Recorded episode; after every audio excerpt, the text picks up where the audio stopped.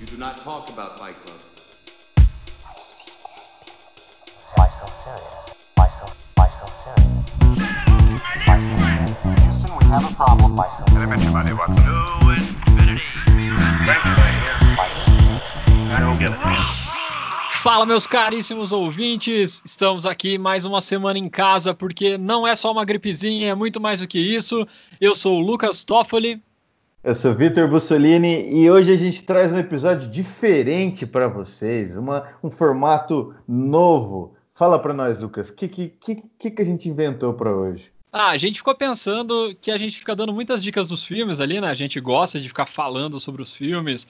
O próprio último episódio do Garoto Exemplar, a gente nem pensava que ia conseguir falar tanta coisa assim, e quando vê, a gente tem que se segurar para não sair falando tudo. Mas aí a gente pensou, vamos fazer uma coisa diferente essa vez. Como vocês sabem também, quem segue a gente no nosso Instagram, quem não segue pode seguir lá, arroba 5 podcast. A gente lança sempre às sextas-feiras um top 3 com. A gente está fazendo uma série de diretores inicialmente, né? E a gente lançou o top 3 do Tarantino na última semana. E aí, nesse meio tempo, o Vitor encontrou um template, daqueles templates que vocês colocam nos stories e ficam marcando ali, ah, eu gosto disso, eu gosto daquele. E era um template, olha só que coincidência, do próprio Tarantino, onde ele tinha algumas categorias para você escolher filmes, atores e outras coisas relacionadas ao universo tarantinesco. Então a gente teve uma ideia, ficou conversando e falou: cara, e se a gente pegasse esse template e fosse ele o nosso guia para o episódio, para a gente discutir sobre um diretor que a gente gosta muito, sobre filmes, cenas, personagens que a gente gosta pra caramba, e aí trazer um pouquinho de todo esse aspecto aí, juntar tudo isso num episódio diferente. A gente quer fazer essa dinâmica para ver se vocês curtem, se a gente curte também. E acho que é isso, né? Não sei se tem mais algum detalhe que você queira acrescentar é, sobre isso, Vitor. É exatamente isso. Só para só deixar claro, a gente está fazendo de coração, né, cara? A gente escolheu os que a gente gosta mais, então a gente esqueceu. É lógico, a gente conhece a parte técnica, assim, por estudar e por gostar, mas a gente escolheu, eu pelo menos, eu sei que você deve ter feito isso também, é muito difícil. Mas a gente escolheu de coração as coisas que a gente realmente mais gosta, são nossas coisas favoritas dentro da filmografia do, do Tarantino. E já vou avisando que, assim como o Lucas faz no top 3, ele rouba. Eu vou roubar também, que é muito difícil escolher um, ainda mais se falando do Tarantino. Então, vocês se preparem. Você quer falar para nós quais são as classes antes da gente começar? Vou falar, antes eu também vou falar que eu vou roubar, apesar que nem precisa, né? Quem assiste o top 3 já sabe o que eu vou fazer, já sabe que não tem uma coisa só listada em cada um deles aqui. Se vocês vissem o papelzinho, vocês iam ficar assustados achando que o episódio vai demorar 24 horas, mas não vai. O, as categorias que a gente colocou aqui são quatro categorias que estavam no template e duas a gente mudou. A primeira categoria é top 3 filmes. Antes de você mandar as categorias pra gente, eu queria falar que a gente para ficar mais fácil a gente fazer é, as seleções e tal, a gente está contando que o Kill Bill 1 e o Kill Bill 2 como um filme só. Então é a saga Kill Bill, é, porque é a mesma temática, é a mesma coisa, ele não, não tem tanta mudança de um filme para o outro, a história até continua, então a gente está considerando um filme só, beleza? Justíssimo, meu caro Vitor. E as categorias são top 3 filmes, então eu vou tentar não me repetir muito aqui, apesar que naquele top 3 eu não elenquei por ordem, né? Mas aqui eu também não elenquei, aqui é uma bagunça. Depois, a melhor trilha sonora, qual filme tem a melhor trilha sonora? Personagem favorito, né? O nosso personagem favorito de todas as histórias do Tarantino. O, o roteiro predileto, qual roteiro a gente acha mais encaixado, ou mais louco, ou mais diferente do que a gente costuma ver. E aí tinham duas categorias que a gente mudou ali para ficar mais legal. Uma delas vai ser a melhor cena que você acredita de todos os filmes, qual é a cena que mais te marcou nos filmes dele. E a última que eu só vou falar na hora que a gente for gravar, porque eu quis fazer uma surpresa pro Victor, pegar ele, quem sabe faz ao vivo, então Olha, ele vai cara. ter que se virar ali na hora, não vai poder mentir nem pensar muito, vai ter que falar o que, que ele acha. Olha o cara, senhoras e senhores, olha esse cara. Mas beleza então, tô preparado. Bora lá. 3, cara. Eu acho que você pode começar falando seu top 3, depois eu falo o meu. A gente já fala os três na, na sequência para não ter muito aquele negócio de rufar os tambores, de ficar aquela tensão. Já fala os três, já fala por que, que são os três ali que estão em cima, e já chora as pitangas de ter deixado alguns de fora, porque foi muito difícil deixar mesmo. Então, em terceiro lugar, meu terceiro filme preferido é Bastardos Inglórios. Segundo lugar, Pulp Fiction. Em primeiro lugar, Kill Bill 1 e 2 é meu favorito do, do Tarantino de todos os tempos. Para mim, não tem como, é o que eu mais gosto. Caramba, já começou polêmico. Kill Bill, eu juro que eu não esperava esse filme em primeiro lugar no seu top. Discorra Nossa. mais sobre isso. Cara, é o filme que eu. É, eu lembro. Acho que foi um dos primeiros que eu assisti do Tarantino. Eu assisti os dois até antes de assistir o Pulp Fiction. É, e, cara, eu fiquei deslumbrado com, com o negócio. Eu nunca tinha visto nada, nunca tinha visto nada parecido com aquilo. Parecia tinha muita coisa de. parecia uma coisa meio de desenho animado, assim, que não era tão sério quanto um filme, mas ao mesmo tempo tinha toda aquela coisa séria do, do filme, os personagens eram muito bons, tinha toda aquela história de. tem toda essa história de vingança por trás, e claro, as cenas de ação são muito boas, eu gosto muito das cenas de ações. E é, ligou com uma coisa que eu gosto de fazer, gostava, que faz tempo que eu não faço. Quando eu era criança, eu desenhava muito quadrinho. E eu fazia, os quadrinhos eram pareciam até filmes do Tarantino, até mesmo antes de conhecer o Tarantino. Eu desenhava com dois lápis só, o lápis de desenhar e o lápis vermelho para fazer sangue. Então sempre fazia batalhas e fazia essas coisas assim. Então quando eu vi um filme daquilo, eu falei, caralho, velho. É até uma das coisas que me fez, um dos filmes que me fez estudar mais cinema, entender mais porque daquilo. Nossa, eu amo. Eu, eu posso fazer um episódio do Kill Bill falando uma hora sem parar dele, sem cansar, do tanto que eu gosto dos dois. Ah, justíssimo. Tem uma memória afetiva, então tem toda um, uma simbologia por trás. Então agora com eu fico mais, mais tranquilo com o seu Kill Bill em primeiro, mas eu realmente não esperava. E as pessoas sempre acham estranho quando eu falo o Kill Bill, que ninguém coloca Kill Bill em primeiro lugar. Não sei porquê, eu gosto pra caralho. Quero ouvir o seu agora, manda pra nós. Qual que é o seu? 3, 2, 1, hein?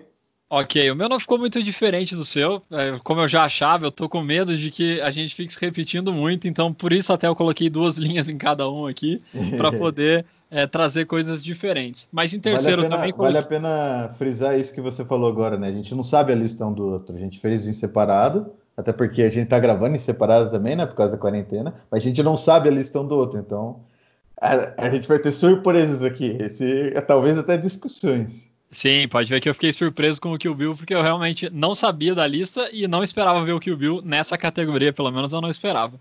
Mas, justo, foi muito bem justificado.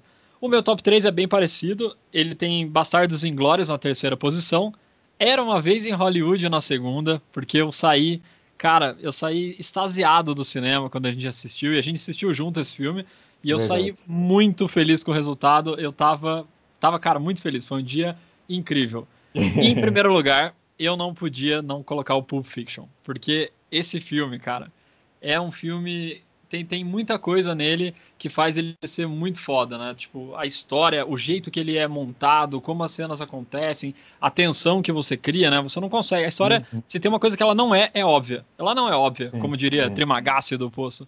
Ela não é nem um pouco óbvia, porque você não sabe o que vai acontecer, ela não está co contada numa ordem cronológica certinha também.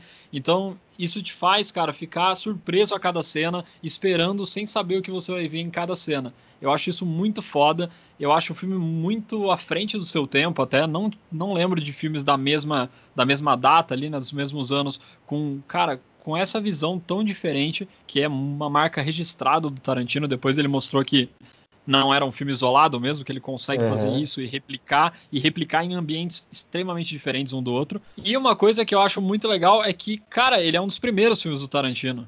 A gente uhum. comentou em outros episódios até que às vezes você, o diretor começa com uma ideia, você começa a entender o estilo dele e a partir de alguns filmes, né, alguns anos depois você capta melhor essa essência do que o diretor quer passar, a, a essência que ele tem dirigindo, como ele gosta dos planos. E o Tarantino fez o Pulp Fiction, cara, em, era o seu terceiro filme, se eu não me engano, uhum. alguma coisa assim, né? Bem por aí, bem no começo mesmo. E, cara, é, é uma coisa fantástica. É absurdo de pensar que ele era tão jovem, ele até aparece no filme, então você consegue ver que ele era jovem na época. Tão jovem, o cara conseguiu fazer um filme, perdoe a palavra, do caralho. Do caralho mesmo. Cara, eu, eu tenho Pulp Fiction, não é o preferido do Tarantino, mas eu acho que eu considero eles, cara, eu enxergo ele como um dos filmes mais importantes da nossa geração. Eu acho que ele, Clube da Luta, eu acho que ele muito mais culturalmente porque se você pensar em todos os personagens, como a Mia Wallace, como o personagem do Vicente Vega, do John Travolta, que até voltou há pouco tempo atrás a ser meme, lembra? aquela cena que ele tá procurando, assim, que ele não sabe onde a Mia tá. Como isso faz é tão grande dentro da cultura, né? A gente tem, ele é, é claro, ele é um dos nossos preferidos. Até quando a gente fundou o Síncope, a gente usou uma referência ao Pulp Fiction, né? Que é a definição do Síncope, a gente usou da mesma forma que ele usa para o Pulp Fiction no começo. E o quanto é grande dentro da cultura, né, cara? Você falou o quanto, o quanto a gente vê as coisas dele, é, as características dele nos outros filmes dele, mas o quanto a gente vê o Pulp Fiction dentro da cultura, né? A gente vê ele citado em outros filmes, vê ele em- falado em várias séries, vê ele tá na lista de, de filmes preferidos de quase todo mundo da- da nossa idade, da nossa geração. Então ele é realmente um marco grandioso. E você vê, não só aqui no Brasil, né, mas principalmente nos Estados Unidos, que o Halloween é muito forte, como as fantasias relacionadas ao Pulp Fiction existem, Sim. né? A galera se Aham. veste de Vincent Vega, de Mia, do Jules, a galera tem isso como uma fantasia, assim como também do Kill Bill, aquele macacão amarelo clássico é utilizado Uhum. por várias pessoas em, em festas. Então, cara, para um filme chegar a virar uma fantasia típica de alguma festa, cara, tem que ser muito grande isso, tem que Muito ultrapassar uma barreira de sair realmente do âmbito cinematográfico e você não precisar ser um cinéfilo para ser é, É. viciado e para saber essa referência. Vira parte da cultura, né, velho? É muito grande mesmo. Mas muito bom, gostei. Nossos top 3 ali começaram começaram quentes. É, é difícil, cara, é Vamos. difícil. A gente deixou de Aham, fora difícil. Cães de Aluguel, a gente deixou de Django. fora Django Livre, a gente deixou muita coisa boa de fora. Então, Aham. veja o top 3 que eu roubo, então eu falo bastante, falo quase todos os filmes do Tarantino lá que eu me lembro. Mas, cara, tem muito filme dele que é muito bom, então vale muito a pena e é muito difícil a gente tirar do top 3. Então partimos para a segunda categoria, que seria melhor trilha sonora. E me diga lá, Vitor, qual a melhor trilha sonora do Tarantino? Pra mim, a melhor trilha sonora é Pulp Fiction, sem dúvida. Não tenho dúvida. Pra mim, é meu, minha preferida Pulp Fiction, cara. Eu guardei todas as músicas na cabeça. Depois que eu assisti, depois do tempo que assisti, eu escutei a trilha sonora sozinha. A seleção de música deles é sempre muito boa. Isso é um negócio legal da gente falar, cara. Tarantino sempre escolhe muito bem as músicas dele. E todos os filmes dele, as músicas são muito bem escolhidas. Eu fiquei com muita dor no coração de falar, de não trazer outro filme aqui, mas eu quero ouvir o que você vai falar primeiro pra ver se é o mesmo que eu deixei de fora. Então, Eu, eu acho, acho que é provável, tá? Eu deixei dois aqui que eu queria falar sobre, mas um é o que eu achei que você ia colocar nesse, que é o Kill Bill. É, Imaginei que é, você é fosse trazer a trilha do Kill Bill. E aí eu vou falar as duas que eu coloquei aqui, tá? Que era o Kill Bill e o Django Livre. Por que, que eu Yes. coloquei as duas, tá? Porque que eu fiquei bem. Primeiro que é o que você falou mesmo. O Tarantino, ele tem uma escolha de trilha absurda e eu já vi várias entrevistas dele comentando que ele escolhe a trilha pensando no que ele gosta de ouvir quando ele tá vendo aquela cena e o que ele, ele quer passar exatamente isso. A visão do Uhum. diretor é a visão do filme, ele quer te passar essas sensações. E aí o que, que eu acho legal dessas duas, então veja que eu não coloquei uma só, mas dessas duas o que, que eu acho legal? Que o Bill, primeiro que ele tenha o assovio marcante, né? Isso é uma coisa que também transcende a cultura. É aquele assovio pronto para morte, pronto para batalha, é muito legal isso. E a outra parte que eu acho muito legal da trilha é a contradição de algumas cenas, de como a trilha acontece e como a cena acontece.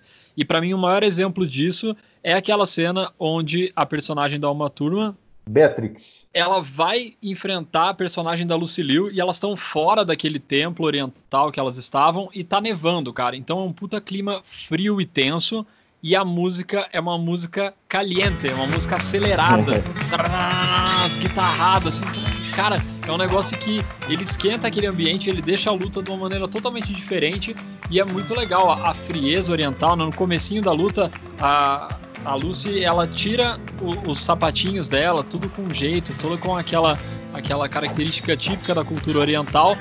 E depois começa a virar uma luta insana com um ritmo acelerado, com uma música acelerada.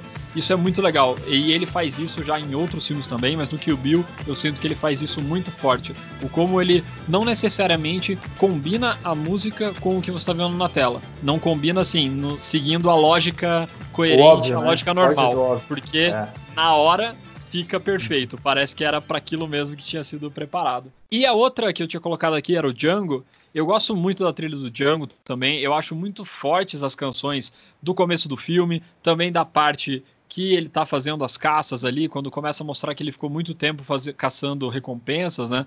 Mostra umas músicas bem pesadas, assim, bem características ali do, da luta dele, né? Da batalha dele para conseguir as recompensas e aí sim poder ir atrás da amada, né? Salvar a amada dele. E, cara, principalmente na cena, quase a cena, uma das cenas finais, né? Que é quando o casarão começa aquele tiroteio, cara. Nossa. Começa um rap pesadaço. Eu não lembro agora quem que é o, o cantor da música, mas cara, é um rap insano. E aí a- os tiros batendo na mesa. Tem uma cena que é um puta close que a, a bala pega na, na- no braço dele e acaba saindo um pedaço do braço dele. Cara, é incrível. É assim, a cena mais tarantinesca impossível, é sangue pra tudo quanto é lado, é violência e a música cai como uma luva naquilo, cara. Ela, ela te dá uma intensidade na cena muito maior do que só o visual.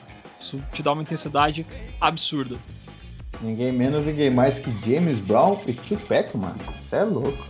Olha só, cara. E, e é legal que eu vi que várias, várias músicas dessa trilha, tava pesquisando para fazer o episódio, e várias músicas dessa trilha, o Tarantino colocou é, músicas que ele tinha, discos de vinis, e ele queria aquela música, e ele inclusive colocou a música com o barulhinho da agulha. Ele deixou aquele ruído da agulha no vinil, porque ele queria exatamente esse efeito. Ele comenta que ele queria que você ouvisse exatamente como ele ouve essa música. Então é bem legal isso também, que faz com que eu fez com que eu alçasse o Django Livre também é uma das melhores trilhas sonoras dele.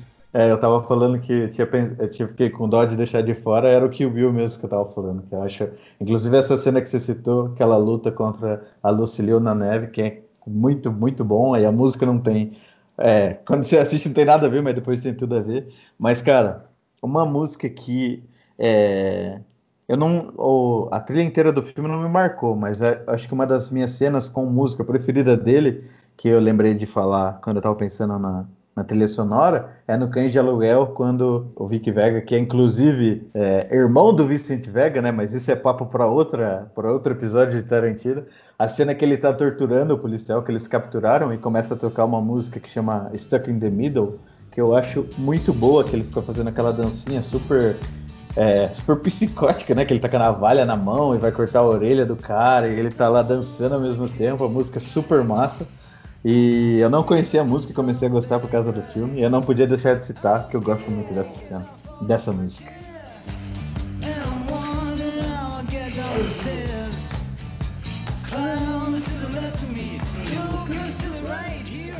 E meu amigo Vitor, você tava me lembrando de um negócio muito, cara, e a gente jura que é uma extrema coincidência. Hoje, quando estamos, enquanto estamos gravando este episódio, é aniversário de quem? Da nossa querida Uma Turma. Olha só, a gente falando do que o Bill ali no top 1 do Vitor, no meu top 1 de melhor trilha sonora, e é aniversário da Uma Turma. Então, parabéns, Uma Turma, com certeza Parabéns, estão Uma vendo a gente aqui. Com certeza, grande fã do episódio, nossa querida Beatrix do Kill Bill. Feliz aniversário. Cinquentona, hein? Faz 50 anos hoje. Parabéns. Bora pra próxima então? Puxa pra nós. Partimos para o personagem favorito. Vixe. Cara, Tarantino é um mestre. A gente fala sempre que ele é o, o cara verborrágico, né? Ele é o mestre dos diálogos.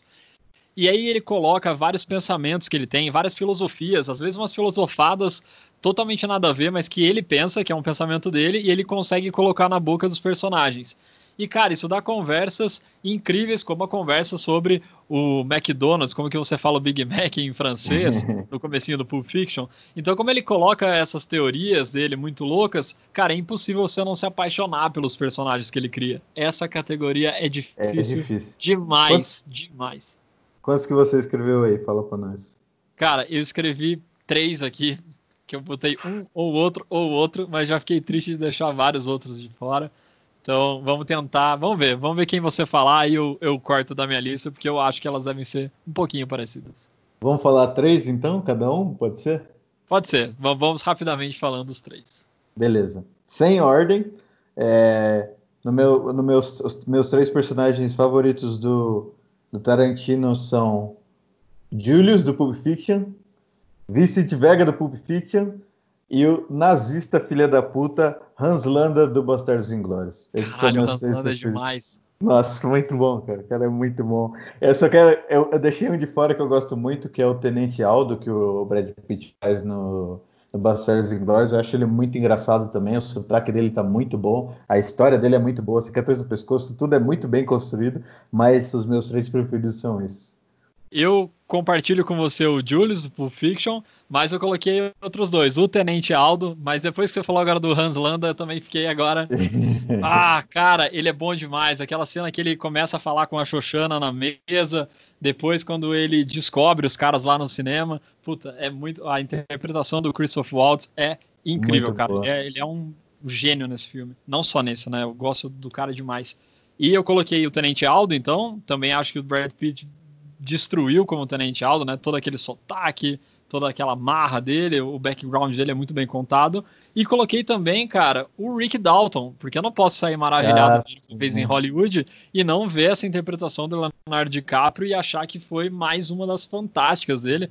E, cara, o personagem em si, a complexidade dele, né? O como ele, ele a complexidade de como ele é complexado, de como ele quer uhum. retomar uhum. a carreira e, nos traz isso, traz cenas incríveis. Traz a cena quando ele conversa com a, a mini Judy Foster lá, que ele tá, que ela falando que é a melhor atuação da vida dele. E enquanto eu lembrava disso, que eu coloquei o Rick Dalton, eu já fiquei triste, cara, porque eu vi que eu não tava colocando o personagem do Brad Pitt também, que é o Cliff Booth. Cara, ele tem cenas incríveis e o que falar da cena final, né? Dos dois na cena final dele chapadão, conversando e, e, tentando entender o que está acontecendo, e depois do Rick Dalton com o lança-chamas. Então, cara, esse filme realmente me marcou muito. É uma, uma perfeição esse filme. E aí, esses personagens também não tem como ficar atrás. E fora que a gente não falou muito, não, mas o Jules do Pulp Fiction, Nossa. cara, o cara tem as frases dele decoradas pelas pessoas. Não são frases Decoradas. curtas. O versículo inteiro da, da Bíblia que ele fala no Pulp Fiction, mano. Todas, ele é um personagem muito bom, não, todo, não só as falas dele são muito memoráveis, mas o arco dele é muito legal também. Ele é um gangster, depois encontra encontra Deus, né? Decide se, se converter no meio do filme por causa daquele do cara que sai do banheiro e erra todos os tiros nele no Vincent Vega. Cara, é um personagem memorável. A carteira dele, mano, como esqueci a carteira dele que tá escrito Bad Motherfucker. Como que. Cara, é muito bem construído. São detalhes que dão uma profundidade muito grande pro personagem, né? Fora a interpretação do Samuel Jackson, que é muito boa. Muito, muito crível também, né? A raiva que ele tem que ele tá falando do versículo. É, conversas dele com o John Travolta, né? Muito bom mesmo. O Samuel Jackson, ele é um ator extremamente expressivo, né? Ele coloca isso nos personagens dele. E o Jules parece que foi escrito pensando nele mesmo, porque o cara uhum ele deita e rola nesse personagem e faz Nossa. entrega, né, uma, uma coisa final ali que é que é absurda mesmo. As pessoas ficam viciadas nesse personagem. Não à toa, como eu falei, as pessoas sabem a frase de cor, tem camisetas com ele, tem fotos de perfil que a galera coloca. Então é muito legal ver isso nos personagens do Tarantino. E, cara, é muito triste também deixar vários hum. outros de fora. Então, não nos julguem, é muito difícil fazer isso. Tente fazer em casa, você vai ver que é muito difícil.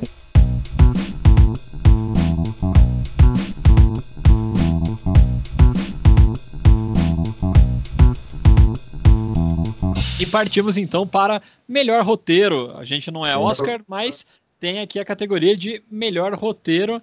E é difícil também, porque Tarantino não escreve roteiro ruim, né? O cara, não, como eu falei, tem todos não. os diálogos, o jeito que ele constrói a história, os backgrounds dos personagens, o arco dos personagens, tudo é muito bem feito, tudo é muito bem encaixado.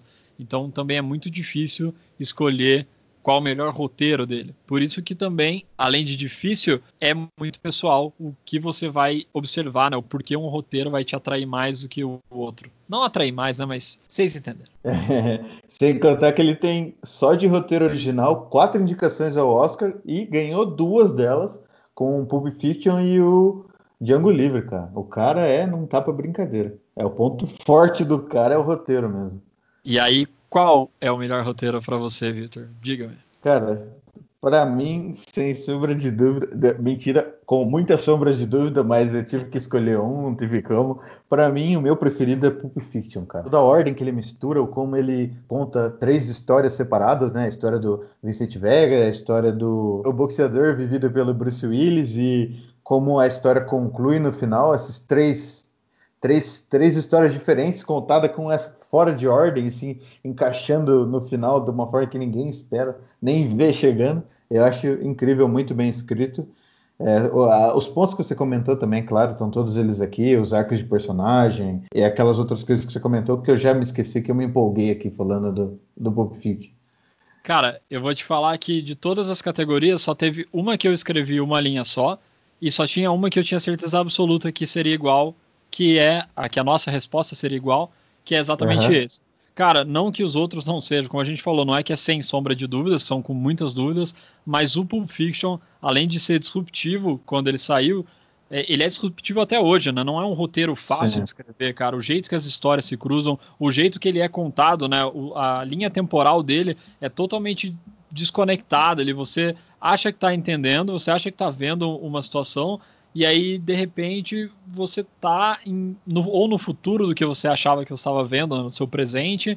Você percebe lá no final do filme que a primeira cena do filme não é também a primeira cena e também não é a cena final. Porque uhum. ela era uma parte do meio de duas cenas que você já viu, certo? Sim. Porque você já viu eles ficarem com aquelas roupas, né? O porquê que o Vincent Vega e o Julius, por que eles chegam com roupas totalmente estranhas naquele restaurante. Você vê aquilo que você não sabia que eles estavam no restaurante também, né? Você só vê o cara que quer assaltar, mas você entende já por que aquilo aconteceu e você já sabe para onde eles vão depois ali. Então é muito legal, cara, como você até esquece que essa cena aconteceu no começo e depois ele volta. Toda a construção então é muito bem amarrada, mas ao mesmo tempo que ela é bem amarrada, ela é totalmente não óbvia, como a gente já comentou, e ela te traz surpresas assim, você fica realmente, cara, você fica extasiado assistindo, falando, cara, não acredito, eu nem lembrava disso, que foda essa junção, não acredito que esse personagem agora tá aqui, que aconteceu isso, tal. Então é uma coisa bem, é bem emocionante, cara. Você vai assistindo, você vai ficando empolgado conforme você vai Com revendo as cenas. Né? E assist... exatamente isso, assistindo mais vezes, você já sabe o que, que são aquelas conexões, aquelas pistas, você já sabe onde vai dar certas coisas e não perde o encanto, né? Você continua empolgado, continua se divertindo pra caramba. É um filme muito bom. É muito bom. Eu assisti ele não faz tanto tempo, acho que faz um mês que eu reassisti ele, né? Que eu assisti a primeira vez já faz bastante tempo. Mas eu até reassisti ele há um mês atrás, um, dois meses atrás, exatamente porque é um filme que, cara, quantas vezes ele aparecer na TV, aparecendo no Netflix, aparecendo no Prime Video, a gente vai querer assistir, porque o filme é bom demais. Cara, eu tive o prazer e a sorte de assistir esse filme no cinema, lógico que não quando ele foi lançado, mas há um tempo atrás, em Curitiba, eles fizeram é, acho que estava comemorando o aniversário do filme, alguma coisa especial que eu já não me lembro o que, que era. E repassaram o filme no cinema e foi uma experiência tão boa quanto, ou até melhor do que assistir em casa, cara. Muito bom ver no cinema. Cinema sempre é a melhor opção, com certeza. Infelizmente, nessa quarentena, estamos tendo que deixar isso um pouquinho de lado, né? Ficar ligado mesmo só nos streamings, mas o cinema é sempre uma boa opção. E até já dando uma informação totalmente fora do episódio, mas acho legal a gente comentar, que essa semana, que essa semana saiu que para concorrer ao Oscar de melhor filme no Oscar de 2021, o filme não precisará estrear nas salas do cinema, exatamente por causa da pandemia do coronavírus. Então, Netflix e Amazon Prime Video podem soltar rojões que vocês não precisam mais fazer é, premieres ali nos cinemas antes de lançar nos streamings, porque eles vão estar valendo. E como eu sempre falo, cara, filme bom é filme bom se tá no VHS do seu tio ou se passou na sala XD, é a mesma coisa, cara. Pulp Fiction pode passar em qualquer lugar que ele vai ser excelente e digno de concorrer Oscar a todo momento. Falou bonito. Aproveita que está falando bonito e puxa a próxima categoria pra gente, então. Puxando a próxima, então, deixando claro, vocês vão ver depois, a gente vai postar alguns dias depois que sair o episódio, quais foram as nossas escolhas aqui, né? Vamos postar meio colocando todas essas opções que a gente está falando, mas as últimas duas categorias você ia descrever com emojis e nomear três pessoas para fazer o desafio. Então a gente nomeia todo mundo aqui para fazer o desafio. Quem quiser, coloque lá na postagem depois, comente quais são os seus três principais filmes aí do Tarantino, quais são a trilha preferida, os atores preferidos, ou os personagens, na verdade, né? E, mas a gente mudou um pouquinho. E eu tava com uma ideia aqui, o Victor teve outra, mas em vez de emoji, a gente vai falar qual é a nossa cena favorita. Eu tava em dúvida se a gente colocava uma cena cômica favorita, porque é muito legal que todo filme do Tarantino tem algumas cenas que você vai chorar de rir, porque você vai se surpreender, ou porque vai ser muito engraçado. Mas fiquem abertos aí, pode ser cômica, pode não ser, mas qual é a cena mais marcante de um filme do Tarantino? Se era difícil e impossível escolher o filme inteiro, uma filme inteira, imagina uma cena só. Muito difícil, cara. Mas, cara, é difícil escolher, mas eu tinha a resposta na ponta da língua, porque de- o tanto que eu gosto dessa cena é do Pulp Fiction de novo. A cena é mais pro meio do filme, é com o Julius e com o Vincent Vega, depois que eles visitam o apartamento daqueles caras. E a famosa cena que o Vincent Vega dá um tiro na cara do Marvin. É uma das cenas que eu mais gosto, porque é sem querer o tiro. Eles estão tudo ensanguentados e o John Travolta fala pro, pro Julius: Oh man, I shoot Marvin in the face. E aquele sangue todo, todo no carro inteiro. E é, o puta problema que isso dá depois é uma cena que eu fui pego de surpresa, super engraçada. É, eu gosto também de, de, de violência, claro, em filmes. É uma cena super engraçada e violenta, então, pra mim, junta duas coisas que eu gosto muito.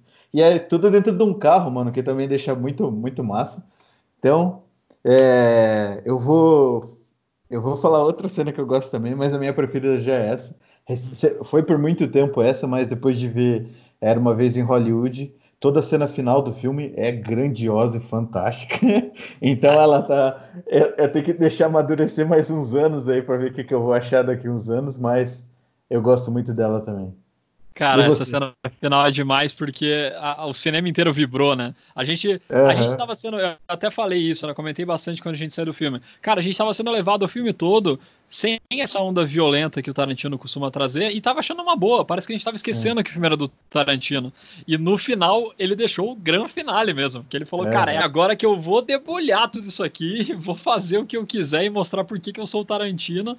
E realmente, cara, a cena toda, ela é muito hilária, lógico, a violência só no cinema, mas o jeito que ela acontece, cara, com o personagem do Brad Pitt chapadão, com o personagem do Leonardo DiCaprio, o Rick Dalton na piscina, depois vem a mulher pegando fogo pra cair na piscina, cara, e ele vindo com A participação, a participação da cachorra do, do, do Cliff também é fenomenal, a cachorra acabando com os, com os extremamente bem construído, como ela é bem treinada, né? Como aquilo poderia acontecer, porque ela era uma cachorra adestrada que fazia tudo que ele pedia no, no- com Uhum. o comando, né? Com que ele fazia o comandozinho, né? Então é bem legal. E, cara, acabou que eu tinha colocado essa categoria, porque olha isso, eu elenquei quatro cenas que são muito engraçadas, que eu chorei de rir. E por isso que eu queria É. colocar comic e não cena. E, incrivelmente, duas das quatro cenas que eu elenquei são as duas cenas que você falou. É a cena do cara explodindo a cabeça do Marvin no carro e é também o final de Era Uma Vez em Hollywood. Outras duas cenas que eu chorei de rir. Eu vou deixar a que eu chorei de rir assim que eu não conseguia parar de rir para depois. Primeiro, a cena no Bastardos Inglórios, quando o Tenente Aldo e sua equipe têm que se passar por italianos. Cara, essa cena é Nossa. incrível. E o Hans Landa, que você muito brilhantemente trouxe aqui, o cara percebe que eles não são italianos, e aí ele é Gorlami. E ele pede para os caras ficarem repetindo assim: ah, mas qual é o seu nome mesmo? Ele é Gorlami. e depois o outro que é bem rapidinho: Francisco do Coco. Francisco do Coco. Ele pega e repete, assim, e é muito engraçado essa cena, cara, porque as interpretações, o Tenente Aldo no filme todo, ele já tem aquele sotaque carregado, ele já é super engraçado, né? É um personagem, de certa forma, cômico, e nessa hora ele tá mais cômico ainda, porque ele tá passando por maus bocados ali, tendo que imitar um italiano, sendo que, cara, na hora que ele, na hora que ele conta o plano, já você já vê que vai dar errado, porque eles realmente não sabem falar nada de italiano, não vão conseguir passar Não. isso.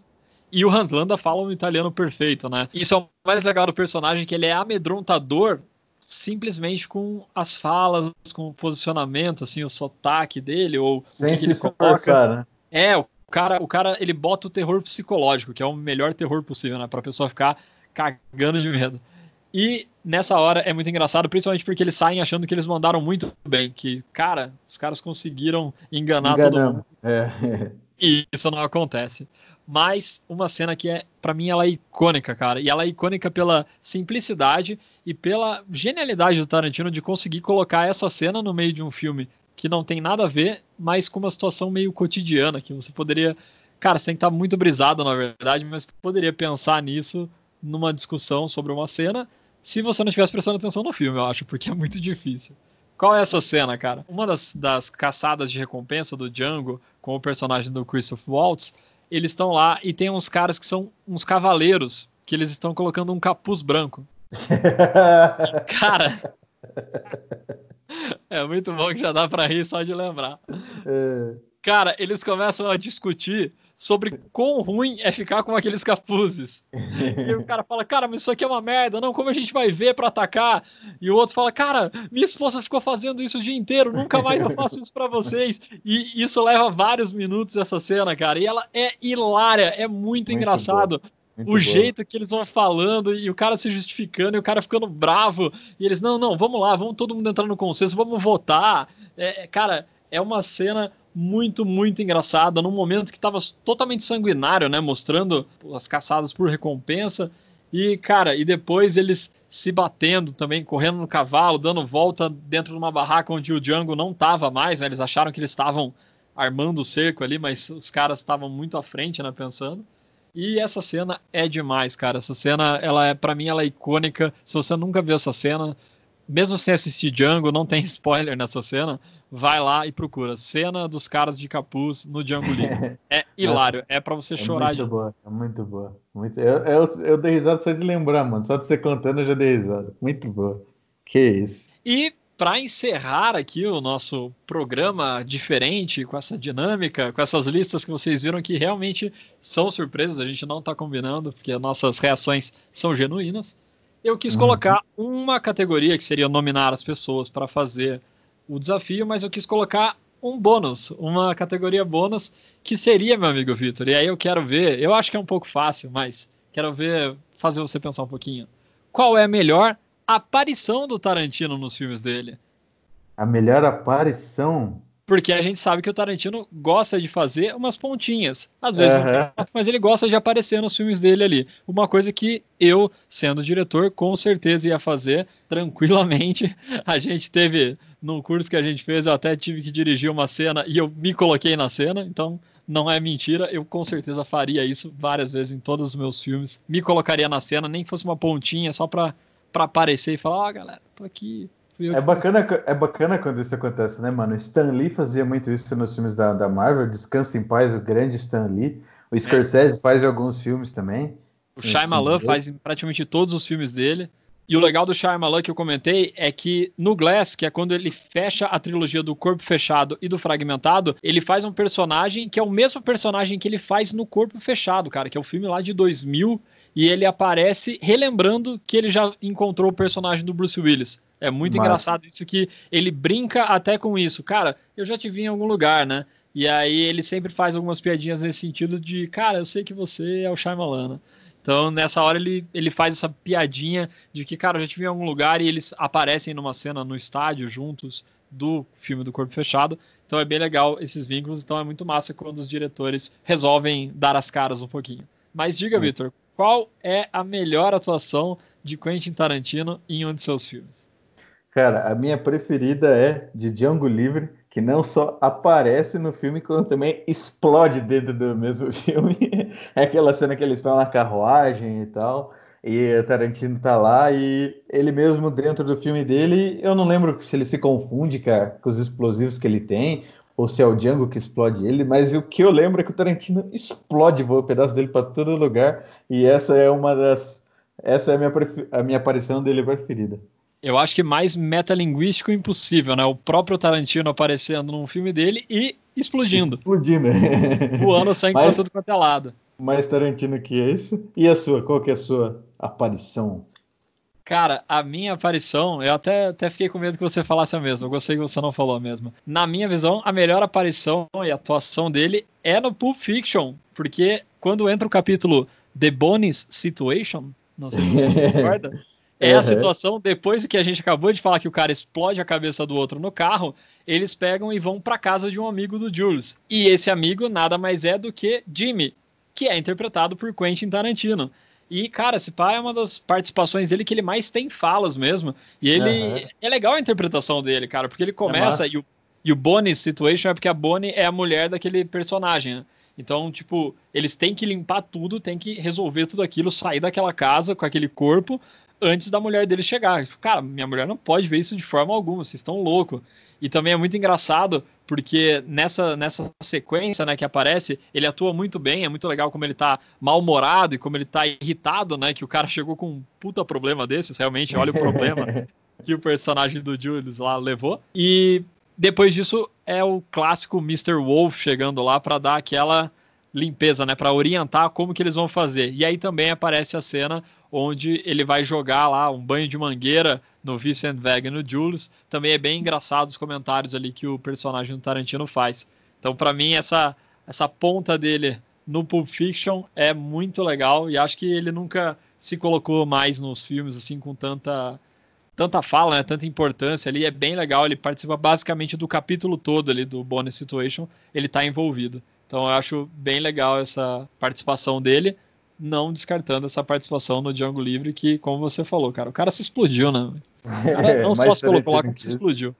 Tarantino dirigido por Tarantino. Ele aparece no Cães de Aluguel também, que foi uma que eu lembrei agora. Ele é um dos, um, um dos gangsters que estão fazendo o assalto e ele leva um tiro na testa e morre logo no começo, ele não tem tanta fala. E realmente, esse, é, o Jimmy que ele faz o Fiction é muito engraçado. Eu lembro da linha que ele conversa com o Júlio sobre o café, que o Julius fala para ele: seu café é muito bom. Ele fala, velho, eu não quero que você, fale, que você elogie meu café. Eu sei que o café é bom, fui eu que comprei para mim tomar. Eu quero que você resolva o problema do cara morto na minha garagem. Cara, é verdade. Eu tava tentando lembrar exatamente isso. Eu falei, cara, eu lembro que ele discute uma coisa que ele é muito, ele é muito grosso com o Julius, assim, logo de cara, e eu não lembrava do que que era. É exatamente isso, cara. É a cena do café. Eu sei, cara, eu comprei meu café. Eu quero que você esse cara da, da minha garagem, esse carro com um cara com a cabeça estourada. E só para não deixar passar, mandando um salve para quem criou o template que a gente baseou esse episódio e que a gente vai estar tá postando, é o arroba The Film Zones no Instagram, você pode seguir lá, eu sigo eles também, é uma página massa de cinema. Deem os feedbacks para a gente, por favor, a gente sempre pede aqui. Se vocês gostaram desse formato de episódio, se vocês acham legal a gente ficar trazendo ou um diretor, ou um tema. A gente está pensando bastante em trazer não só diretores, né, mas trazer um tema mais geral. Né? A gente já comentou sobre um episódio como está a onda do terror, quais são os filmes que estão mais relevantes nessa, nessa onda, mas a gente quer fazer o melhor para vocês, né? o episódio que vocês mais vão gostar de escutar. Então, por favor, deem dicas, sugiram filmes, a gente às vezes abre a caixinha lá, então pode mandar sugestões de ou temas, ou filmes, ou diretores. A gente está aqui para agradar vocês e para fazer a alegria de todo mundo. É isso aí, meu caro Lucas. Muito obrigado por vocês que estão ouvindo. Não esquece de seguir a gente. Até o próximo episódio do nosso querido 5 Podcast. E como sempre. Motherfuckers. Not talk about Fight Club.